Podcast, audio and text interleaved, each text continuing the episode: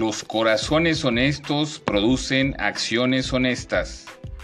Brigham Young.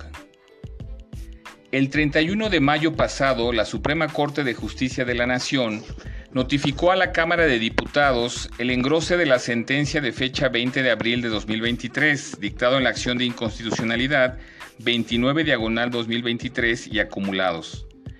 La acción de inconstitucionalidad es una figura o medio de impugnación previsto en la fracción segunda del artículo 105 de la Constitución Política de los Estados Unidos para combatir leyes que les sean contrarias.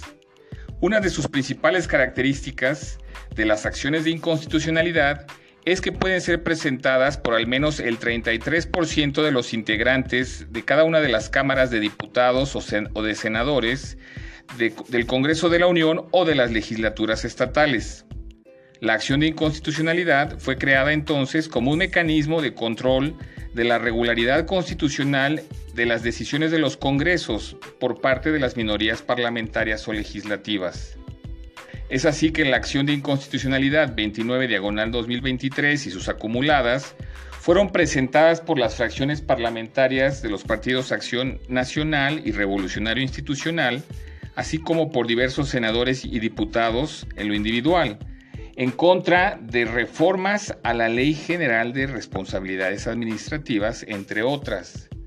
Es así que a partir de la notificación al Congreso de la Unión del engrose de fecha de 20 de abril de 2023, se dejó sin efecto lo siguiente. Primero, el que se consideren faltas de particulares en situación especial, los actos o conductas realizados por candidatos a cargos de elección popular o a cargos sindicales o por los miembros de sus equipos de campaña o de transición entre administraciones que impliquen la exigencia de sobornos o ventajas indebidas a cambio de ofrecer u otorgar beneficios en lo futuro en caso de obtenerse el cargo. Segundo, se deja sin efecto que los particulares y especialmente los socios o accionistas que ejerzan el control sobre una empresa manifiesten de manera previa la celebración de actos, bajo protesta de decir verdad, que no desempeñan empleo, cargo o comisión en el servicio público o que en caso de desempeñarlo no, se configura un conflicto de interés.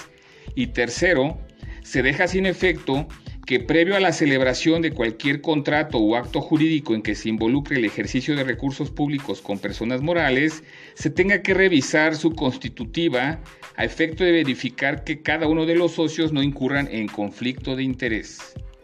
Como podemos apreciar, la sentencia de la Suprema Corte restableció la vigencia de la redacción de la Ley General de Responsabilidades al texto que tenía antes de la reforma del 27 de diciembre de 2022.